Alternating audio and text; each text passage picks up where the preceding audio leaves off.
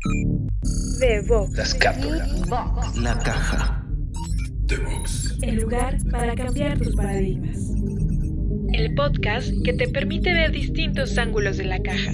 Estás en The Box. Bienvenidos un lunes más a The Box, el podcast de seguridad y protección ejecutiva, con Pablo Ortiz Monasterio de S3 Driving y Gonzalo Senociain de la empresa Grip y Combat MF. Mi querido Pablo, tercer lunes que estás grabando en México, estoy sorprendido de, de- del sacrificio que estás haciendo por venirnos a visitar. No, al revés, estoy feliz, fíjate, de estar en México. Me encanta estar aquí. Porque cuando no estoy en México me aburro mucho. Aquí tengo muchos amigos, salgo mucho, este, tengo reuniones y, y compromisos todos los días. La verdad es que es un gran lugar en ese sentido. Y este, fíjate que, que el, y también el, el tema, el tema de, de grabar en México también me pone mucho más en contexto el pasar tiempo aquí porque, porque platicas con más gente y te enteras un poquito más de lo que la gente quiere escuchar.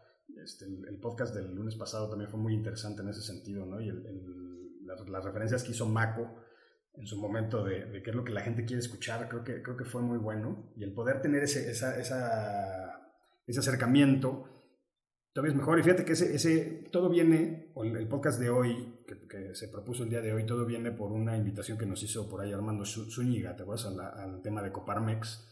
Y me encontré ahí Sí. a un buen amigo, que no, no te voy a echar a perder la presentación, porque esa ya es como tradicionalmente tuya, pero me encontré un buen amigo y le dije, oye, me encantaría invitarte al, al podcast este, cuando vienes y, y, pues es, es, es un gran honor, porque realmente es una persona que trae una trayectoria espectacular y además ya nos había dicho Fer Gómez, que era la persona con la que teníamos que platicar para todos estos temas. Pues por fin se nos hizo. Y con mucho gusto y mucha admiración tenemos el día de hoy como invitado al Teniente Coronel de Justicia Militar retirado, Antonio Gaona, que quien, quien es licenciado en Derecho y Maestría en Administración de Empresas. Eh, fue director ejecutivo de Seguridad e Inteligencia de Grupo Financiero Banorte, director de Seguridad e Inteligencia Global para Grupo Cemex, director de Seguridad eh, en Latinoamérica para Nokia, director de Seguridad y Prevención de Pérdidas, de Pérdidas para Grupo Soriana, actualmente director de Seguridad e Inteligencia para Grupo Codere. En el 2016 fue reconocido en Estados Unidos como uno de los ejecutivos de seguridad corporativa más influyentes de la industria de la seguridad a nivel mundial. Graduado de escuelas de negocios como el IPADE, Kellogg, Georgetown, Wharton, etcétera. En fin, mi querido Toño, muchísimas gracias por aceptar esta invitación. Gracias por acompañarnos el día de hoy y bienvenido al podcast. Hola, ¿qué tal? Muchas, muchas gracias por la invitación, Gonzalo, Paco. Pablo, de verdad les agradezco muchísimo. Es un honor que me, me hayan invitado a su, a su podcast. Oye, mi estimado Toño, este, digo, el, el- yo, sé que, yo sé que es muy, este, muy igualado decirte Toño cuando te acabas de presentar contando eso, pero bueno, Toño, quiero decirles, es, es amigo, lo conozco hace muchos años, tenemos, coincidimos en el amor por los coches, entonces, este, mi querido Toño, No, y déjame aclarar que, que estamos grabando en México porque si estuvieras en Estados Unidos te avientas el Tony. Bienvenido, Tony. y no queremos que se oiga tan igualado. Por eso, desde acá mejor. Oye, mi querido Toño, fíjate que en, en- en su momento cuando platicamos y todo eso, tú eres una de las personas que ha tenido más experiencia y más profesionalización en el tema de seguridad corporativo. Y cuando hablamos del tema, me sugerías este tema de la protección ejecutiva desde el punto de vista de la dirección de seguridad.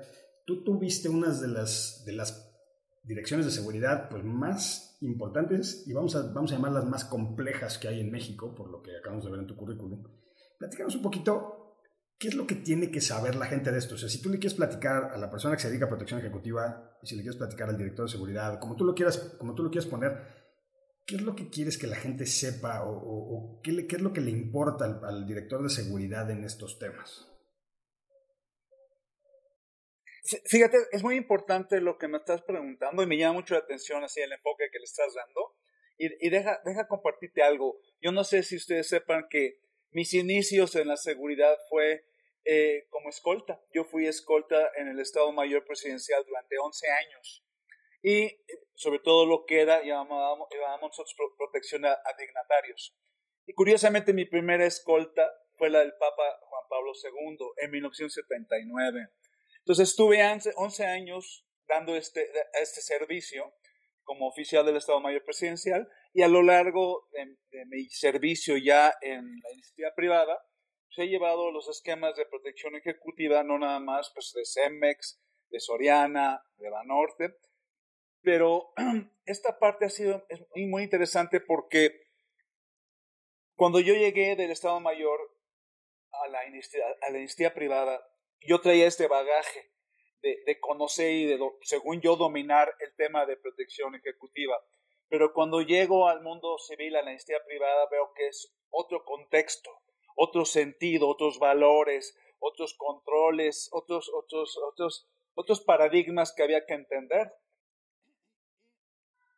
Y asimilar esta parte, vamos a hacer que civilizar esta, este conocimiento y experiencia que tenía yo de, tantos años ese servicio fue muy interesante porque se, dan varios, varios contextos, ¿sí? Sobre todo ya cuando tomas tú la dirección de ciudad corporativa tienes que empezar a revisar cómo asimila la empresa realmente ese tema específico de protección ejecutiva. ¿Por qué?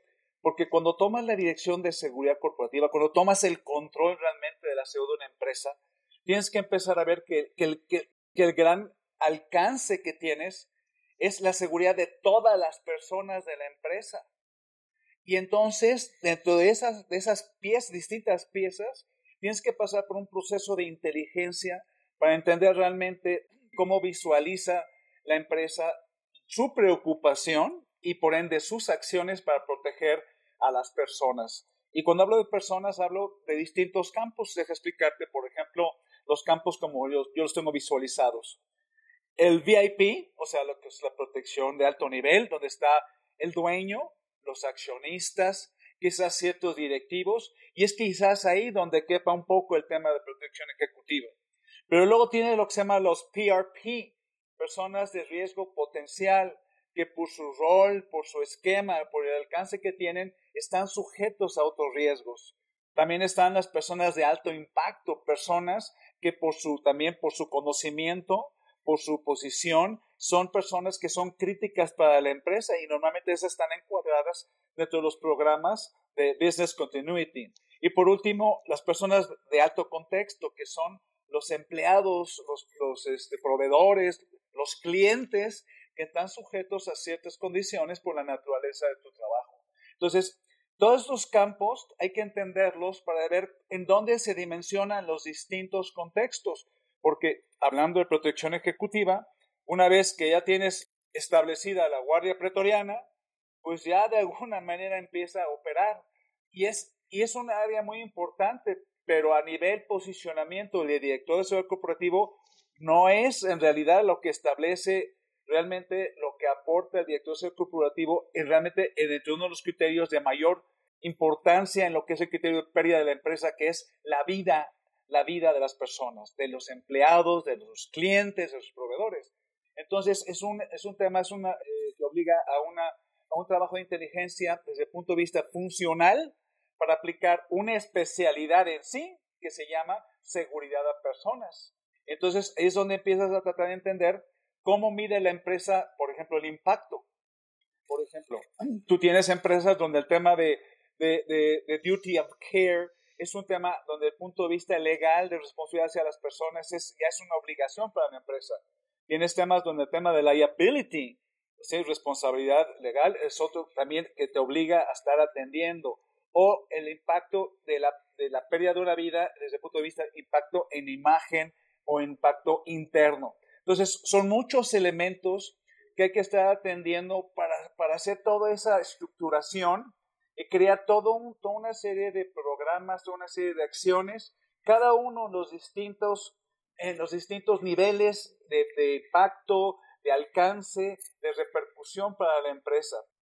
Es el caso, por ejemplo, de protección ejecutiva, donde ya estás, hay una, hay una misión específica, pero cuando tienes toda una operación viva, y esos empleados están sujetos a riesgos desde el punto de vista de, un, secuestro, de una, de una agresión física, de un daño colateral, de una eh, condición de animadversión o de un harassment, hace que el, el, el, el, contexto de seguridad de personas sea mucho más allá que el tema exclusivamente de protección ejecutiva. Y eso es al final lo que, por lo menos en mi experiencia de los últimos 28 años en la industria privada, ha hecho que los principales programas se funden sobre la especialidad de asegurar personas, donde uno de esos capítulos es protección ejecutiva. Claro, y, sí, tienes toda la razón. Lo, dije, lo dije mal y al principio habíamos, este, parece que fue brain freeze, pero ahora, ¿cómo, cómo involucras a empresas del tamaño en las que tú has trabajado? ¿Cómo involucras a la gente o, cómo involucras estos protocolos en la seguridad de las personas? Porque muchas veces, pues sí, todo el mundo sabemos que cuidar al C-Suite pues es, es, un proceso relativamente eh, recto, ¿no? Pero cuando ya tienes un lugar que tiene operaciones en diferentes lugares, ¿Cómo, ¿cómo, le haces para permear o para bajar esta seguridad a las personas? Pues tienes que, me quiero imaginar, y a lo mejor estoy, estoy equivocado, tienes que hacerlas partícipes o hacerlas hasta cierto punto eh, parte de tu programa de seguridad. ¿no? E, es, es, cierto, y por eso tienes que entender, eh, hay tres elementos críticos en una empresa. Los tiempos por los que va pasando la empresa, o sea, hoy estoy en una fusión, estoy en un, un desarrollo, estoy en una, este, en una adquisición, estoy en un proceso económico que, que, que, me, que me tiene movido hacia ciertos puntos. Por ejemplo, no es lo mismo en algunas épocas que me tocó estar en los procesos de expansión de una empresa de construcción, que estábamos entrando a países como Egipto, como Tailandia y Malasia, donde el contexto te llevaba a que la naturaleza, que es el segundo punto de la empresa, se, la tienes que adecuar. Y entonces hablar de riesgo para personas en distintos contextos es distinto, porque hasta desde el punto de vista nacionalidad, el umbral de riesgo o cómo se mide el riesgo es distinto. Yo puedo hablar por una preocupación de, secuestro en México y, y, muchas veces estamos tan acostumbrados que lo asimilamos de una manera más fácil. Pero tú hablas de un extranjero, a un americano, americano, de secuestros en, en, en México y le preocupa más. Curioso, si tú hablas con españoles sobre secuestros en México, es otra forma en que lo, en lo asimilan, es, es, interesante. Entonces, la naturaleza de la empresa es, también sumamente importante. Y la tercer, el tercer elemento es la cultura de la organización.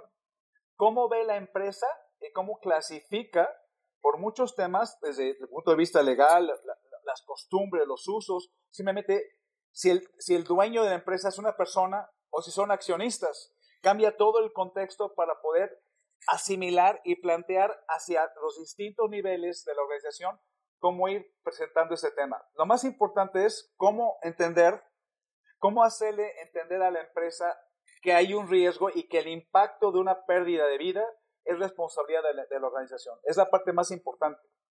¿Y dónde se puede dar? Por ejemplo, donde cuando estuve como director de seguridad de, de CEMEX, uno de los programas más importantes que se llegaron a, cumplir fue el programa de seguridad de viajeros, pero porque teníamos viajeros que estaban moviéndose en países que no teníamos control, que no teníamos estructura, y realmente era, era preocupante el cómo poderlos seguir, cómo preocuparse por ellos. Por ejemplo, en el caso de, de, Nokia, que teníamos operaciones en Colombia, en Brasil, o sea, por ejemplo, para la empresa era importantísimo el proteger a sus, a sus directivos pero no lo vean así para todos los empleados. Entonces, entender cómo asimila cada empresa el valor vida y el impacto que tiene para ellos es, muy interesante porque al final, y tú lo sabes muy bien, en tema, por ejemplo, especialmente de protección ejecutiva, no puedes escalar ese nivel de protección a todas las áreas. Tienes que llegar a un punto en el cual donde vas escalando el alcance de lo que le das. ¿sí? A lo mejor al CEO le das todo lo que, lo que se maneja en protección ejecutiva, pero conforme vas bajando, tienes que ir dando procesos y protocolos para que la empresa los vaya asimilando, porque también entra un tema de criterio de responsabilidad de la empresa y criterios de costo-beneficio. Claro. Pero, por ejemplo, en el, en el tamaño del C-suite, o, para no usar eh, palabras raras, pero en el tamaño del, consejo, vamos a decir, del consejo de administración de la empresa, pues es fácil demostrar que tu, que tu inversión en seguridad pues, tiene un rédito, ¿no? Porque cada persona dentro de ese consejo pues, tiene un valor intrínseco dentro de la operación de la empresa y la falta de esta persona pues, tendría un costo financiero importante.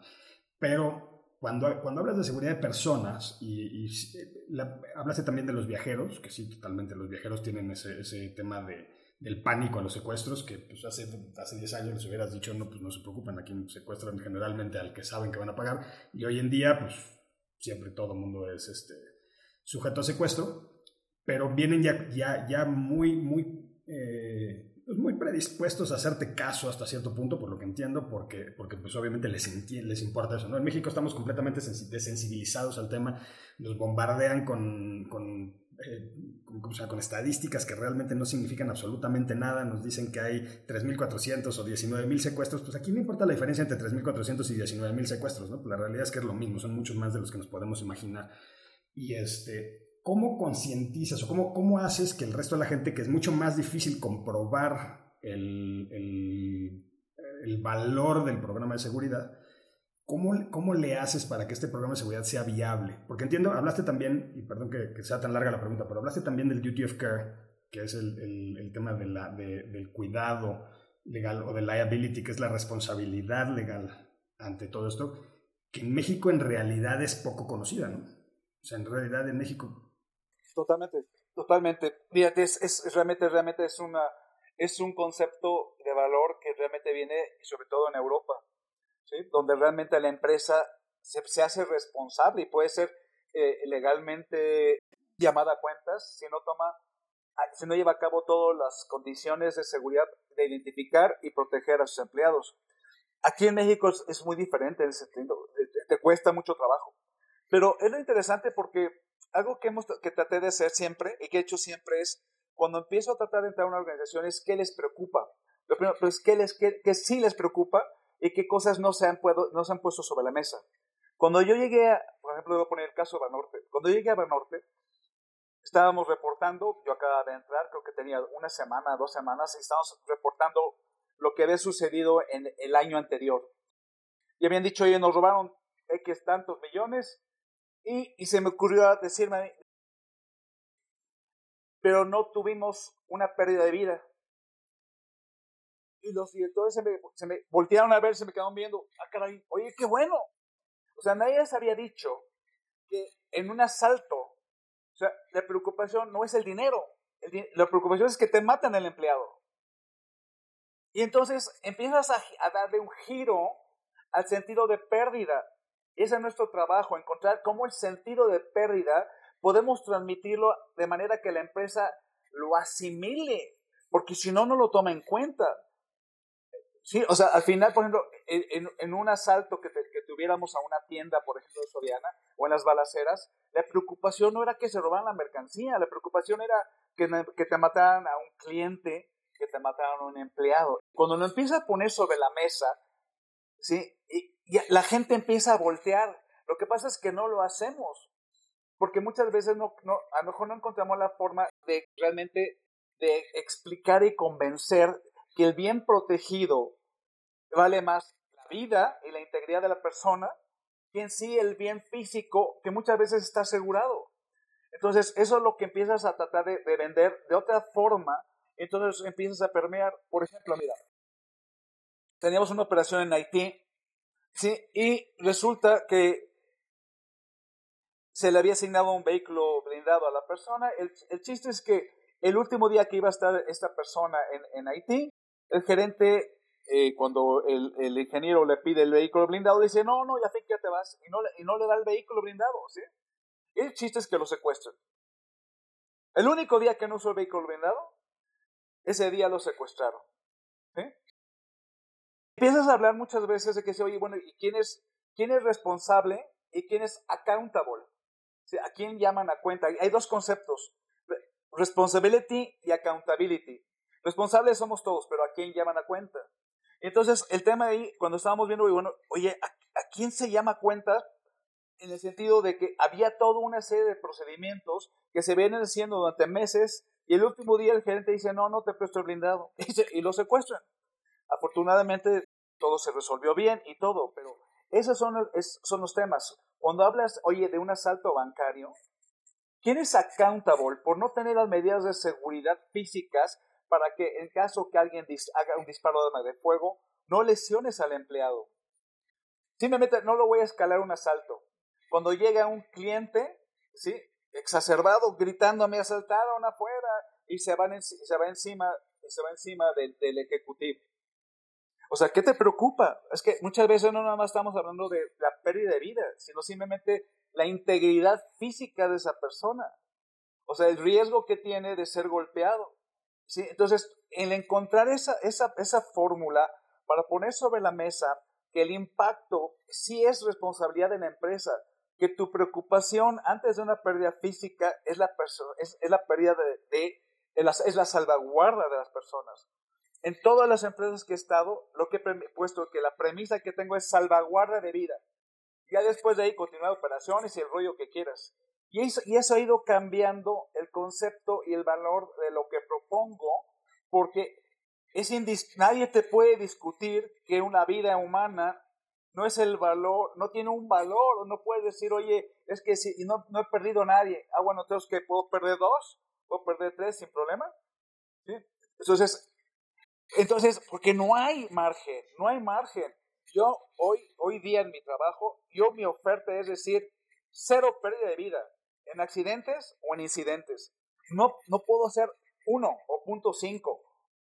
Mi meta es salvaguardar la vida de las personas. Y ese es mi trabajo. Y mi trabajo es convencer a, la organización de dónde tenemos que invertir, dónde son los protocolos, dónde son los procesos, porque lo interesante es que aquí tienes que salir con soluciones de alto impacto y bajo costo, porque no vas a blindar todas las sucursales, no vas a blindar, no vas a traer chaleco blindado a tus empleados que tratan con clientes, con, clientes este, que se ponen medio acelerados cuando no les va bien. Entonces, tu trabajo, nuestro trabajo es ir explicando todos estos distintos niveles de, de, de, riesgo, todas las condiciones que se pueden ir presentando para ende ir dando, dando soluciones, y, pero sobre todo a tu pregunta es, si no lo pones sobre la mesa y explicas que es el, ese es el bien protegido, nadie, nadie lo asume.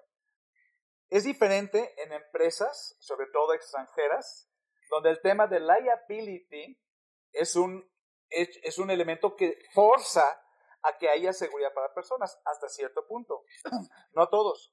Hay muchas empresas que conozco que asignan vehículos blindados a sus ejecutivos porque les preocupa más una demanda en Estados Unidos que realmente porque vean que haya un riesgo de algo que le pase al empleado. Entonces, eh, eh, pasa muchas veces así, o sea que tienes que, el duty of care te obliga, te marca. Por eso muchas veces hay que ver es cuál es la realidad en el sentido de que les preocupa y cuál es la realidad por el hecho de que hay que cumplir una norma. Y eso, eso que acabas de decir es muy interesante en el, en el tema, claro, el, el, liability, pues en Estados Unidos eh, un, un, empleado se lastima y un empleado lo matan y, falló el duty, y se demuestra que falló el, duty of care y la empresa es responsable legalmente. Eso en México pues no, realmente no se ha dado. Y te quiero hacer una pregunta, eh, Toño, fíjate que me pasó una vez dando un curso a, expats, a expatriados de una empresa, eh, que pues, era, prácticamente el consejo, ¿no? Era, era la, la, crema innata de esa empresa y estuvimos platicando ahí y en el break me manda a llamar el presidente a su oficina molesto y me dice, oye, es que les estás dando mucha información. Y, yo no soy de mentir miedo, ¿eh? yo soy al revés, yo soy al contrario, siempre hablo de tranquilizar y de decir las cosas como son pero, por ejemplo, uno de ellos preguntó, me dice, oye, bueno, ¿qué, ¿qué, tan posible o qué, tan, qué tanto puede darse un secuestro en, contra de un expatriado? Y este, digo, bueno, pues de acuerdo a mi experiencia, el, eso ha ido evolucionando al punto de que ahorita realmente les importa muy poco si eres expatriado o si no, y si un secuestro express se puede convertir a un secuestro por rescate, este, que generalmente ya son más rápidos, simplemente por la información que traes o porque se dan cuenta que eres expatriado, porque se dan cuenta que trabajas para alguna empresa o porque traes tu app de tu banco internacional en tu teléfono y te piden que abras el, teléfono y se dan cuenta que traes esa app.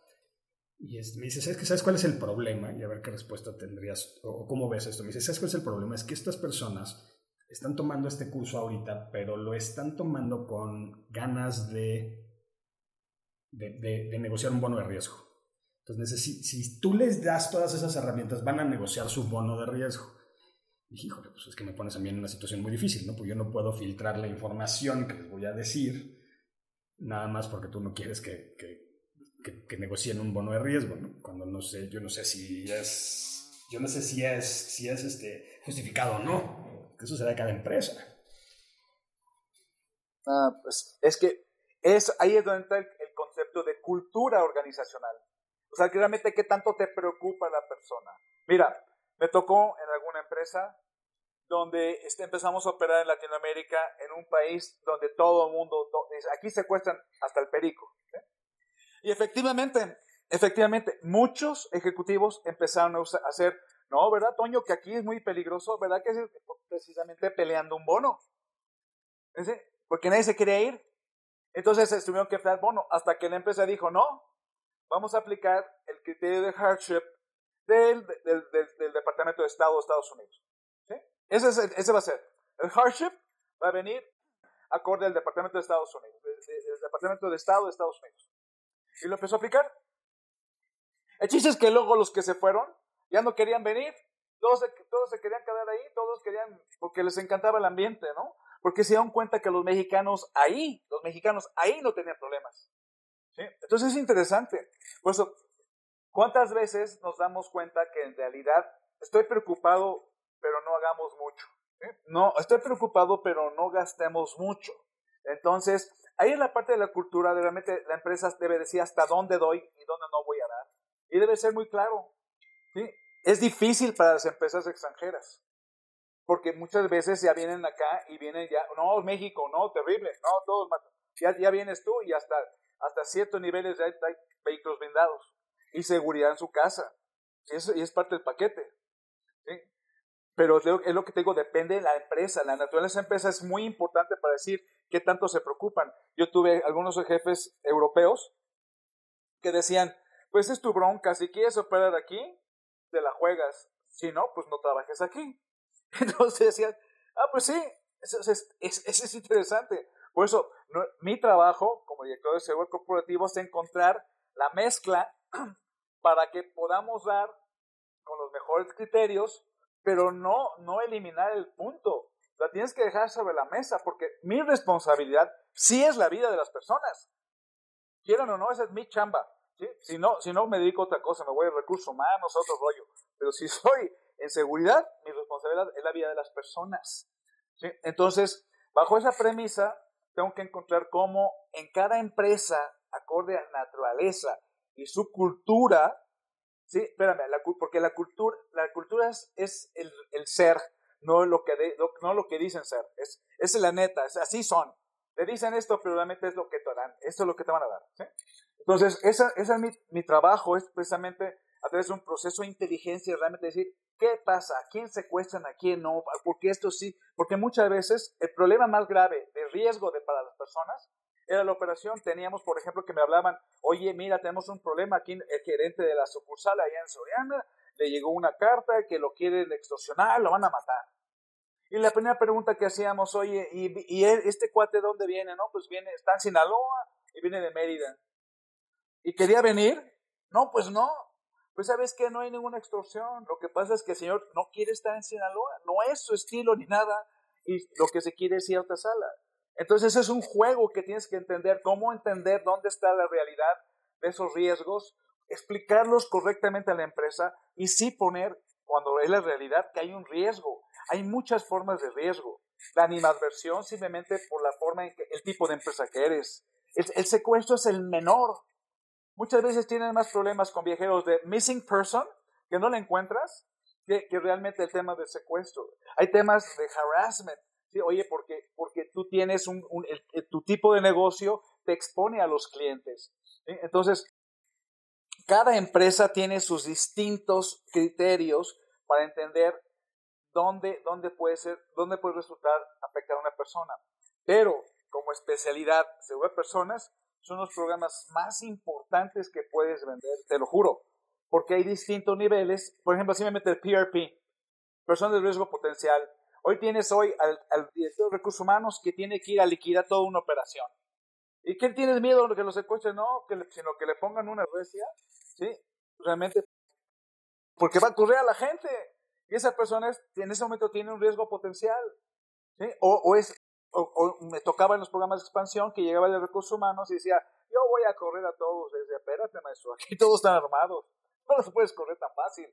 ¿Sí me explico? Entonces, te da una amplitud de, de, ofertas, de, propuestas para tratar, cuando ves toda la gama de seguridad a las personas, que te digo que al final el tema de seguridad ejecutivo queda ahí, ahí queda. O sea, realmente no trasciende al resto de la organización. Los otros temas sí. Entonces sí es, interesante.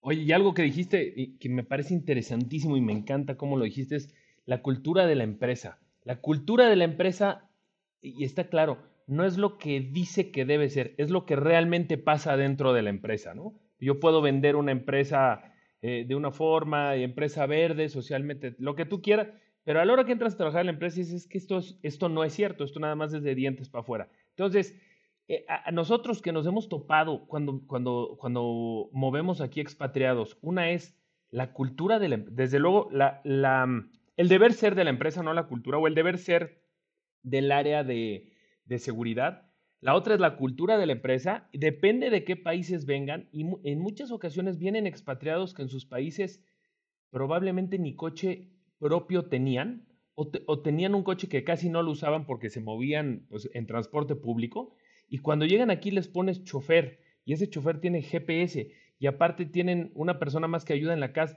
de repente se vuelven locos y empiezan a entrar en un mundo que nunca habían vivido y empiezan a hacer cosas que no te esperabas. Los primeros, los primeros días hasta me dicen, oye, pero yo para qué quiero al chofer en la casa tanto tiempo?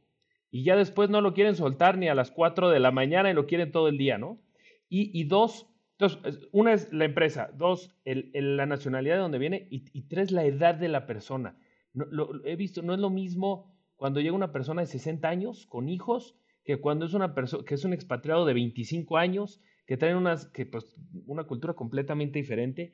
¿Cómo lidiar con cinco ejecutivos de distintas culturas, distintos países que metes a una misma empresa y que tienes que protegerlos a todos? Y uno le dice a tu chofer, oye, Tú no digas nada, pero hoy en la noche voy a ir a tal lugar y necesito que me lleves, tú ya reporta tu salida. Y entonces tienes que hacer que tu propio chofer te avise a ti en dónde va a estar para que por debajo del agua eh, eh, pongas un esquema para cuidarlo, pero que él no sepa que sí está siendo cuidado. Cuéntanos un poquito qué te has topado y qué son las, las, sí, las principales diferencias y cómo has operado alguna.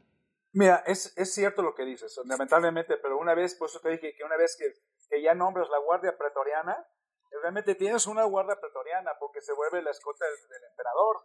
O sea, volviste a un emperador.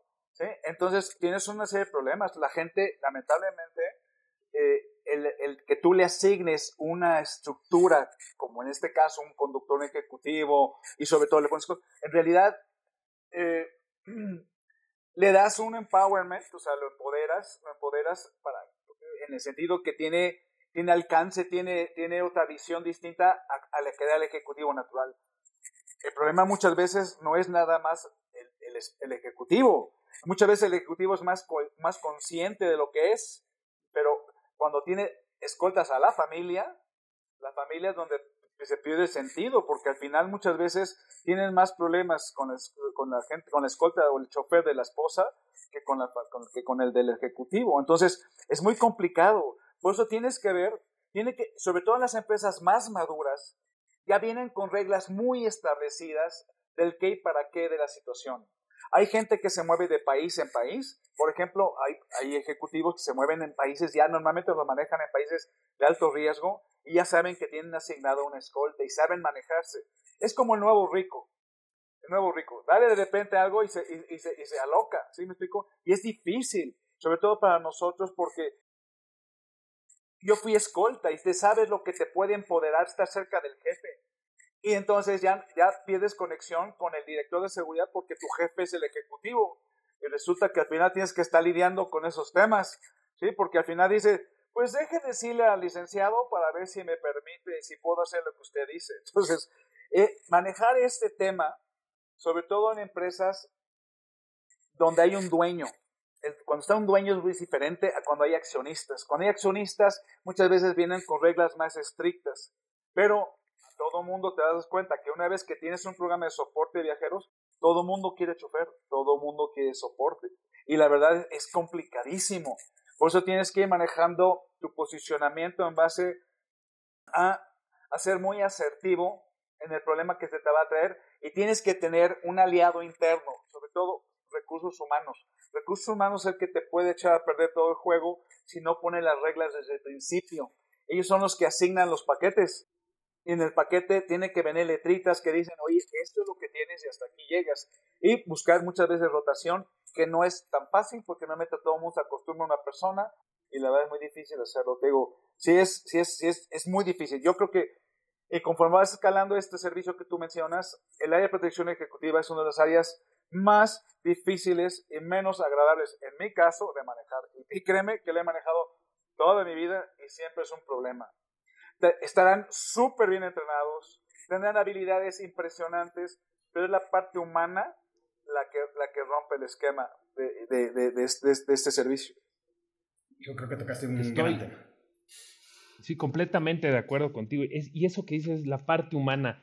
Y hay un tema que yo veo en la protección ejecutiva, lo platico mucho y me incluyo, ¿eh? Incluyo que así empecé yo en esto.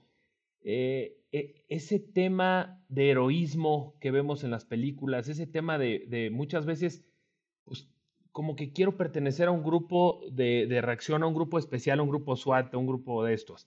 O quiero pertenecer a un grupo de protección ejecutiva y, tu sueño es que llegue alguien, saque el arma, cubras a tu principal, saques el arma con una mano mientras tienes a tu principal con una llave rusa invertida, le pegues dos disparos en el nudillo derecho para que no, para que solamente controles al enemigo y no le hagas nada. Y, un, escenario así muy de Kevin Costner, y ya que llegas al trabajo y ves que el trabajo pues incluye este, tener que ver en dónde estaciono mi coche, incluye tener que ver en qué baño me meto, que ya no aguanto porque me urge ir al baño, pero pues no puedo ir al baño, este, que yo tengo calor, pero mi principal tiene frío, entonces pues tengo que ir con el, con el aire acondicionado apagado y yo ya no aguanto. Y cuando ves la realidad del trabajo, se vuelve, este, bueno, así empezamos nosotros y nos encontramos una realidad de estas. Pero de repente, pero de repente nos dan a cuidar al director y el director nos da ciertas posibilidades, cierto acceso y nos volvemos locos, como dices tú, nos volvemos locos y ahora nos sentimos que somos el dueños, los dueños del servicio y ya solo le reportamos al director y se vuelve un pleito casado difícil. Lo acabamos de tener, ¿no, Pablo? En, por ahí, en un, en no, no, mira, mira, los que fuimos escoltas, sabe la realidad del servicio. Ocho horas afuera de una maldita puerta, no se abre, ¿sí?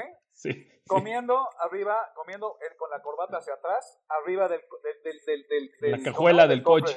En la cajuela, ahí arriba, muy elegante, sí, taquito así elegante, ¿sí? Cuando tienes dinero, porque luego te ibas a lugares donde los tacos valen 100 pesos, pues no te alcanza para los tacos, ¿no? Entonces, es una vida extremadamente complicada, pero aparte de eso, estamos, nos preparan para, para usar el arma de fuego, pero no para matar. O sea, no nos enseñan a matar, ni lo que vamos a vivir, ni lo que vamos a sentir. O sea, nos enseñan hasta, hasta la parte de, bueno, y aquí se ve bien padre, ¿sí? Pero nunca pensamos, oye, si tengo que matar a alguien, o sea, y si voy a disparar sobre esa persona, o siempre, o la verdad, voy a poner mi cuerpo enfrente de este tipo que me, me grita todos los días feo. Entonces, es, es un tema muy interesante. Ahora, el problema eh, y lo he visto con muchos grupos de escolta, es que con el tiempo se van contaminando, contaminando y dejan de ser escoltas y se vuelven ballets. Y al final se vuelven hasta, hasta, hasta casi, hasta, hasta la familia segunda, ¿sí? Porque están ahí, cuidan al niño y todo el mundo lo quiere. Entonces, entre la nana, la chacha y el escolta se vuelven parte del tema. Entonces, o sea, yo aprendí, la, me, sé las mañas de la escolta. Las, las vi y las hice, ¿sí? Ahora, pues te das cuenta que al final manejar grupos mañosos pues, es muy difícil, porque al final se van contaminando por el, por el trato diario que van teniendo con el escoltado y al final realmente dan la pistola de adorno, pero al final son gente nada más de acompañamiento que no pueden ni tocar. Eh, oye, eh, es otro tema, pero dime algo, ya que entraste ahí, me, gustaría, para, para la gente de protección ejecutiva, o el chofer, el, conductor que, que, es conductor y que no, no ha experimentado protección ejecutiva, ¿qué consejo le darías para crecer dentro de este ramo? Te lo digo porque hace poco una persona tuvo la oportunidad de brincar al mundo, al mundo corporativo. No le, el incremento que él tenía en la mente no fue, pero yo le dije, toma, toma la oportunidad, no te preocupes, toma la oportunidad porque te puede abrir nuevas puertas. ¿Qué, qué, qué consejo le darías a alguien que dice, oye, pues yo estoy aquí, pero quiero, quiero irme hacia otro lado, me gustaría empezar a trabajar en un mundo más corporativo, en una dirección de seguridad en algún futuro. ¿Algún consejo que le darías a esa persona que ya que estuvo en tus pies y que le gustaría estar en tus pies actuales? Mira, no hay otra más que estudiar. Lo que quieras. En línea, tienes muchísimo tiempo en línea. Busca, porque si no estudias, no tienes forma de salir. Yo estudié siendo escolta en Enrique de la Madrid. Los cuatro oficiales escolta nos inscribieron en la facultad y éramos compañeros de Enrique de la Madrid. Y, ahí fue donde terminamos la carrera. Pero sin, sin esa carrera, no hubiera yo podido aspirar a lo que seguía. Nadie te va a jalar por tu conocimiento operativo, salvo, para, salvo que sea alguna, algún área muy operativa, de supervisor, de guardias, algún rollo así. Se explico algún tema que te quieran mover. Pero sería dos cosas. Una, no tener miedo a cambiarse, no tener miedo a cambiarse, y necesitas estudiar. Necesitas estudiar. Hay muchas formas de estudiar. ¿Te va a costar trabajo? Sí. ¿Vas a tardar? Sí. Pero si no lo haces, no vas a salir. Por eso se quedan todos años y años y años y hasta que se vuelven viejos y panzones. Se oye feo. Pero terminan viejos y panzones y al final eh, luego les da miedo hasta que los evalúes o, los capacites porque no, no se van a dar cuenta que ya estoy, que ya estoy fregado. ¿Sí me explico? Entonces ahí están, o sea, y, tienden, la mayor parte de la gente tiende a quedarse, a quererse quedar lo más posible porque curiosamente luego están mejor pagados que muchos de la gente de la operación. Muchas veces les pagan mejor que a, otras personas que están dentro de la operación. Entonces, pues sí, sí, sí, es interesante. Pero imagínate haciendo todo lo mismo años y años y años y años. Es, es muy respetable el trabajo, pero si no estás estudiando o aprendiendo algo nuevo, no puedes salir de ahí, no vas a salir de ahí. Digo, a lo mejor, a lo mejor es muy exigente, pero... Estoy, no, estoy de acuerdo contigo. ¿Y qué, ¿Y qué importancia le darías a tener un inglés por lo menos intermedio? Te voy a decir por qué lo digo, porque yo he visto que mucho material de calidad está en inglés y que muchas veces se te abren unas oportunidades solo por hablar inglés. El idioma es un conocimiento, es igual que lo que tú dices, es aprender algo. A mí, lo que me movió fue que hablo inglés. O sea, yo cuando salí de Estado Mayor tenía mi carrera, tenía mi maestría y tenía mi idioma. Automáticamente me contrató Cemex. De acuerdo. Pero sí, pero de que te va a costar trabajo, te va a costar muchísimo trabajo, pero, pero se puede. Ahora, lo que dices de inglés es interesante. Lo diría para muchos, para cualquier puesto. Si quieres crecer, en pues así si quieres entrar a una empresa internacional, quieres ser director social global, pues tienes que hablar inglés. Eso, en lo personal siempre ha sido mi ventaja. Mi ventaja competitiva siempre fue el inglés. No, y creo que la de cualquier persona, ¿no? Porque además, si, si estás en una empresa de ese tamaño, o bueno, si quieres aspirar a una empresa de ese tamaño, en donde te den las prestaciones, en donde te den las, la, la, la vida que te puede dar una empresa de ese tamaño, que una, una, empresa chica no te podría dar, pues evidentemente tienes que hablar inglés, porque muy probablemente el director, y si no el director, la gente de, de abajo, pues pueden ser expatriados y van a venir y muchas veces hablan solo inglés. Es que, fíjate, lo, lo que dices es correcto. Pep, yo te voy a decir con hechos lo que, lo, que, lo que de alguna manera he logrado. Todo lo que está ahí en mi currículum son estudios y estudios y estudios y estudios y estudios. Es la única forma de seguir adelante. Lamentablemente muchas veces nos quedamos en un punto que nada más queremos ser, tener conocimiento operativo. Y lo que necesitas es expandir, entre más amplio sea tu gama de conocimiento, sobre todo de negocio, de administración, de todo, de, cultura general, simplemente quieres te sientas en el avión con el CEO enfrente de ti, como me tocaba ahí en Soriana, y se te queda viendo, ¿y de qué hablo? No, señor, aquí echándole muchas ganas, mucha fibra, no, señor. Oye, ¿qué opinas de esto? ¿Qué opinas de aquello? ¿Qué me explico? Tu conversación es la que te va a abrir foros. Por eso, el, el nivel de cultura de un hombre ejecutivo de seguridad corporativa tiene que ser mucho, muy amplio para poder estar jugando en las ligas que quieres jugar. Si no, no te van a invitar a la mesa que quieres estar. Si nada más vas a hablar de que le echas ganas y que los guardias y que no hubo robos, pues no lo vas a hacer. Es conocimiento, educación, conocimiento y educación. No nada más lo operativo. Porque luego todos queremos este, hacer rapel y, ¿cómo se llama? Saltar de, edificios. Está padre, ¿no? A mí amo, amo estar disparando y la moto y todo ello, pero me siento con mis jefes que muchas veces no hacen mucho ejercicio, pues requiere, pues también vamos a hablar de cosas cultas, ¿no? Vamos a hablar de, de política, vamos a hablar de lo que está pasando en Ucrania, rollos así, ¿no? No, claro, y además pues te da un panorama un poquito más grande dentro de tu vida, ¿no? una de las cosas, cuando creamos el IP Summit en, en México, el, el IP Summit realmente no tiene, tiene muy poco y cuando son temas muy, muy pertinentes y muy importantes sobre el tema de operación de protección ejecutiva, sino más bien nos vamos a, a, los temas que amplían el panorama de la gente, como, como el teniente coronel Dave Grossman que vino a hablar de cómo funciona la mente ante, una, ante un encuentro letal, ¿no? que, que le llaman, ¿no? y todo, todo el estudio que se ha hecho a lo largo de muchos años para estudiar eso, que a mí me pareció extraordinario. Este, o viene gente como los de aquella Cognerati que hicieron el Combat Hunter Program para los Marines y vienen a hablar de cómo, cómo funcionan los clusters de señales, para cómo vas a poner tu atención y cómo vas a moldear tu atención y cómo muchas cosas que, pasan desapercibidas. Y siempre estamos buscando, lo que dices a mí me parece importantísimo, ¿no? ampliar un poquito los paradigmas, salirnos un poquito de la, del, cuadro de, de, lo que tiene que ser la protección ejecutiva y más bien empezar a encontrar nuevas tendencias, encontrar nuevas líneas, nuevos intereses en donde la gente se pueda especializar. Pues no sé, creo que, creo que hay mucho para dónde, para dónde hacernos.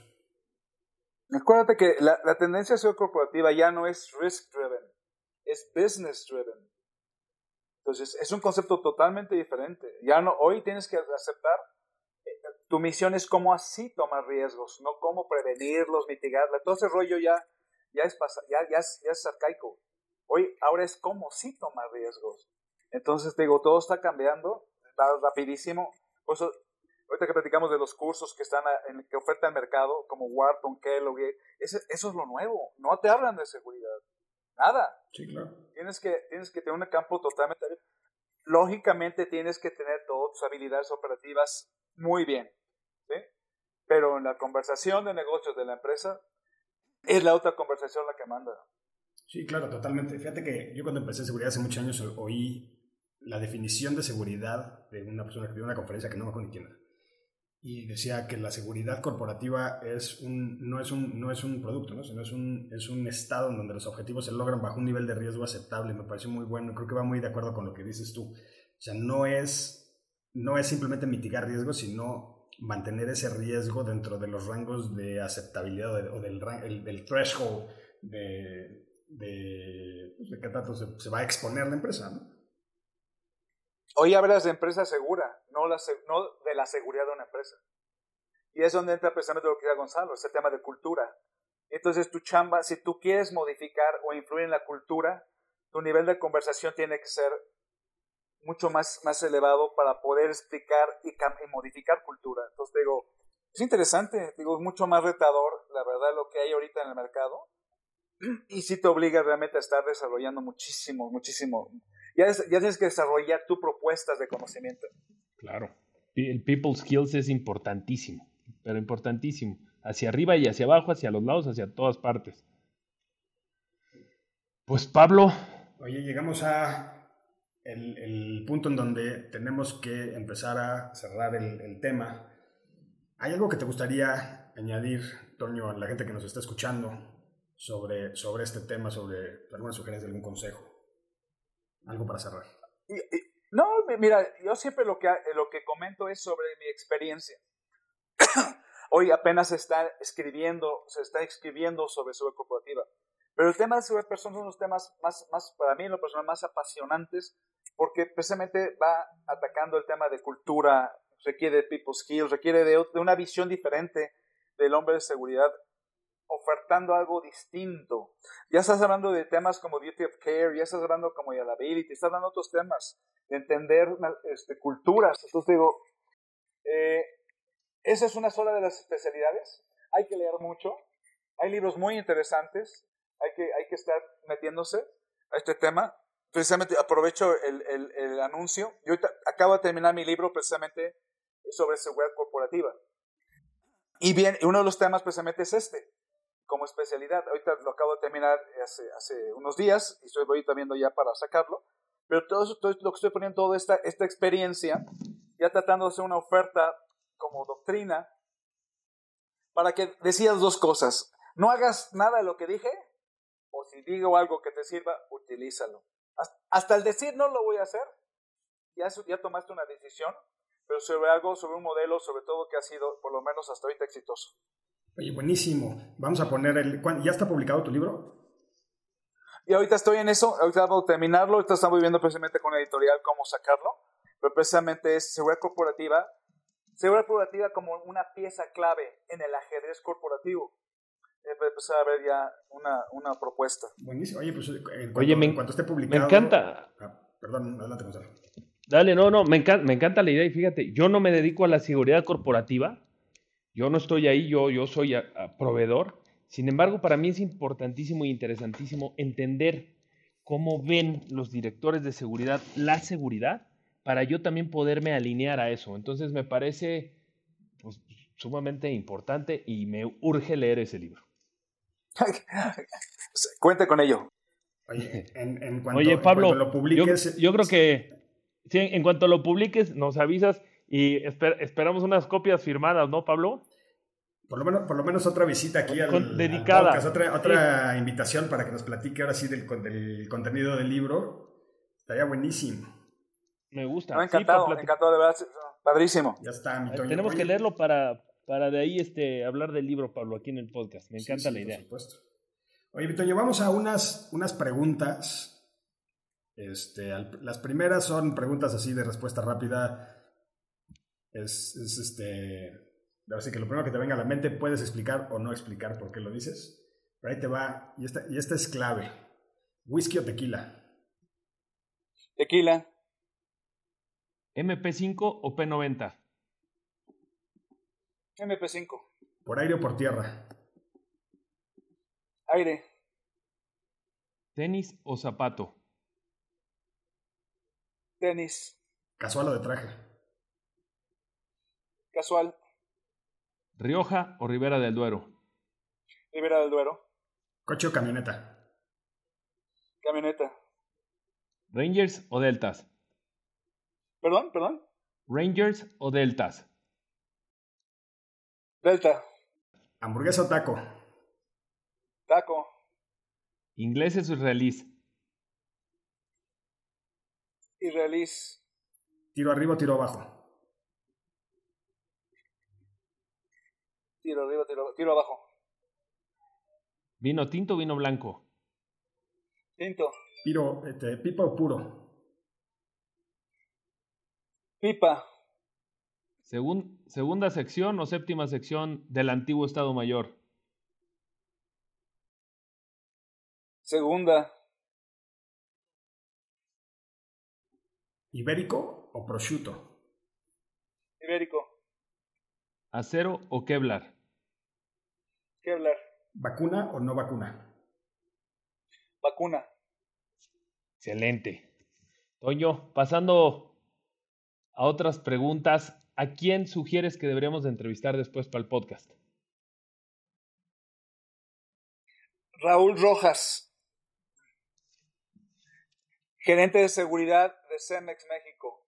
Tipazo, tipazo. Es de las, esos son los nuevos valores. Perfecto. Excelente. Mucha experiencia corporativa y operativa. Perfecto. Tres libros que, le recomend, que, le, que, nos recomiendes o que le recomiendes a la gente que nos está escuchando, de cualquier tema. ¿eh? De primero, pr primero, On Combat, de, de, de Grossman. Segundo, Value from Security, de David Burry. Value from Security, de David Burry. Muy difícil de conseguir, pero terriblemente difícil. Y el segundo... De, perdón, ¿de quién es? David, David uh -huh. Burrill, con doble R y doble L. Él fue el CSO de British American Tobacco. Difícil de conseguir. Okay. Y el tercero, Seguridad Corporativa de Toño Gaona.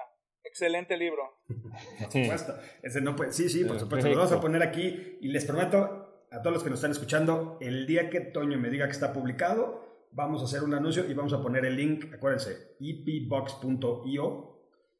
Métanse, ahí vas, busquen el capítulo y, eh, de, de Antonio Gaona y ahí van a poder encontrar el link para comprar el libro. Es más, fíjate, como, como, como Grossman puso Lieutenant Colonel, voy a poner también Teniente Coronel Antonio Gaona. Pues hay que seguir la, hay que seguir la, la, tradición. la tradición. es importante, ¿no? Pues tu trabajo te costó, igual que, igual que Grossman habla de eso, o sea, mucho de la experiencia en la que él habla viene de esa, de esa formación eh, militar que él tuvo, aunque después se dedicó a ser psicólogo. Yo estuve 20 años en el ejército como escolta, primero Estado Mayor Presidencial, y luego como Ministerio Público Militar el resto de mi carrera. Wow. O sea, estuve en investigaciones y la parte de protección ejecutiva. Siempre he estado en el mundo. Ya este año ya, ya son 48 años de, de seguridad de alguna forma u otra. Muchas felicidades, una gran trayectoria. Oye, la, la, buena noticia para los que nos están escuchando, estoy metido aquí en, este, en Amazon y tienen el libro de Value from, from Security, lo tienen en Kindle. Entonces, el que nos está escuchando, pues ahí lo puede bajar. Si hoy tuvieras la oportunidad de moverte en el tiempo y proteger a cualquier persona, alguna persona actual o alguna pasada, ¿a quién te hubiera gustado o te gustaría proteger? Otra vez a Juan Pablo II. Fue la experiencia de mi vida. Escoltar en medio de miles y miles y miles de personas y seguir corriendo a un lado del vehículo desde el aeropuerto hasta, hasta el Zócalo y del Zócalo hasta Coyoacán Bien. Súper, súper. Otro, otro mundo. Wow. Buenísimo. Toño, si pudieras escoger a una persona viva o muerta, ¿con quién echarte una tarde de sobremesa? ¿Quién sería? Ok. con el que me gustaría platicar ahorita, por ejemplo, sería con el presidente de Ucrania. Sería interesantísimo eh, entender su, su, su visión de liderazgo, su visión realmente de, de presidente de un país en situaciones tan, tan complicadas, sobre todo porque es un hombre que no trae un background de, de security, de, del ejército y nada, es un hombre que al final dirías era, era un actor y de repente toma la capacidad para liderar un país en, en guerra, ¿no? Entonces realmente sería interesantísimo platicar su experiencia, su vida. Sin duda alguna debe ser bastante interesante. Sin duda. Toño, si pudieras regresarte en el tiempo cuando tenías 20 años, ¿qué consejo te darías? Repite lo que estás haciendo, porque lo que estás haciendo es, es, es, es al terminar va a, resultar lo correcto. O sea, el, lo que decidí hacer desde, desde época muy, muy, muy, de muy joven fue que en algún momento dije, siempre sentí que debía yo trascender a través de mis actos, trascender este, positivamente, dando a los demás a través de darme a mí mismo. Entonces, yo he seguido esa, esa premisa de vida y, la verdad, hasta ahorita me ha sido eh, pues muy provechosa. Entonces, yo repetí, le diría a mí mismo de, hace 20 años, es, repite lo que hiciste, sigue adelante porque creo que es el camino correcto. Muy bueno. Excelente. Excelente. Pues muy bien. Oye, Toño, qué interesante. Muchísimas gracias por el, por el tiempo. Gonzalo, ¿alguna cosa que quieras? Este, no, nada más. Este, muchas gracias. Toño, si eh, persona que te haya escuchado y quiere encontrarte, preguntarte más, saber de ti, en LinkedIn, en redes sociales, en algún lugar, y si nos recuerdas otra vez el nombre de tu libro, ¿En dónde lo, lo, pueden encontrar cuando salga? Entiendo que no ha salido, pero cuando salga, ¿en dónde lo pueden encontrar? ¿Cómo lo pueden pedir? Ok, una, me puedes encontrar en LinkedIn, ahí estoy en LinkedIn. Eh, si no estoy en, si no estoy en, si no están ellos en LinkedIn, no todo el mundo está en LinkedIn, pueden entrar ahorita a mi, a mi correo personal, gaonarosete, arroba gmail.com. Con todo el gusto del mundo les contesto. Y el libro se, se llama Seguridad Corporativa, pues muy bien, si alguien, si alguien tiene algo que comentar también, el, si quieren dejar un comentario, acuérdense, epbox.io, cualquier comentario que nos han dejado ahí, de si quieren alguna duda, si quieren que le llegue un comentario o le quieren hacer un comentario a, a Toño, Cualquier cosa que quieran poner siempre es bienvenida. Los comentarios siempre los leemos. Cuando tienen alguna duda, hemos hecho hasta podcast de los comentarios que van dejando ahí. Y pues siempre es interesante, como dice Toño, oír también la crítica y poder crecer un poquito de para dónde, para dónde tenemos que crecer y para dónde tenemos que ir. Este, creo que por tiempo ya es todo lo que podemos hacer. Me quedo Gonzalo, ¿algo más? Nada más los que, los que anotaron En LinkedIn, Toño está como Antonio Gaona DSE CBCP. Así es como lo, lo van a encontrar. Muchas gracias, Toño. Pablo, muchas gracias a los que nos están escuchando. Ya lo saben, compártanlo. Si les gustó, compártanlo. Si no les gustó, compártanlo también. Eh, compártanos todo lo que opinen. Bienvenidos cualquier comentario, sugerencia si quieren que entrevistemos a alguien. Nos vemos el siguiente lunes. Esto fue The Box. The Box. Las cápsulas. La caja. The Box. El lugar para cambiar tus paradigmas. El podcast que te permite ver distintos ángulos de la caja. Estás en The Box.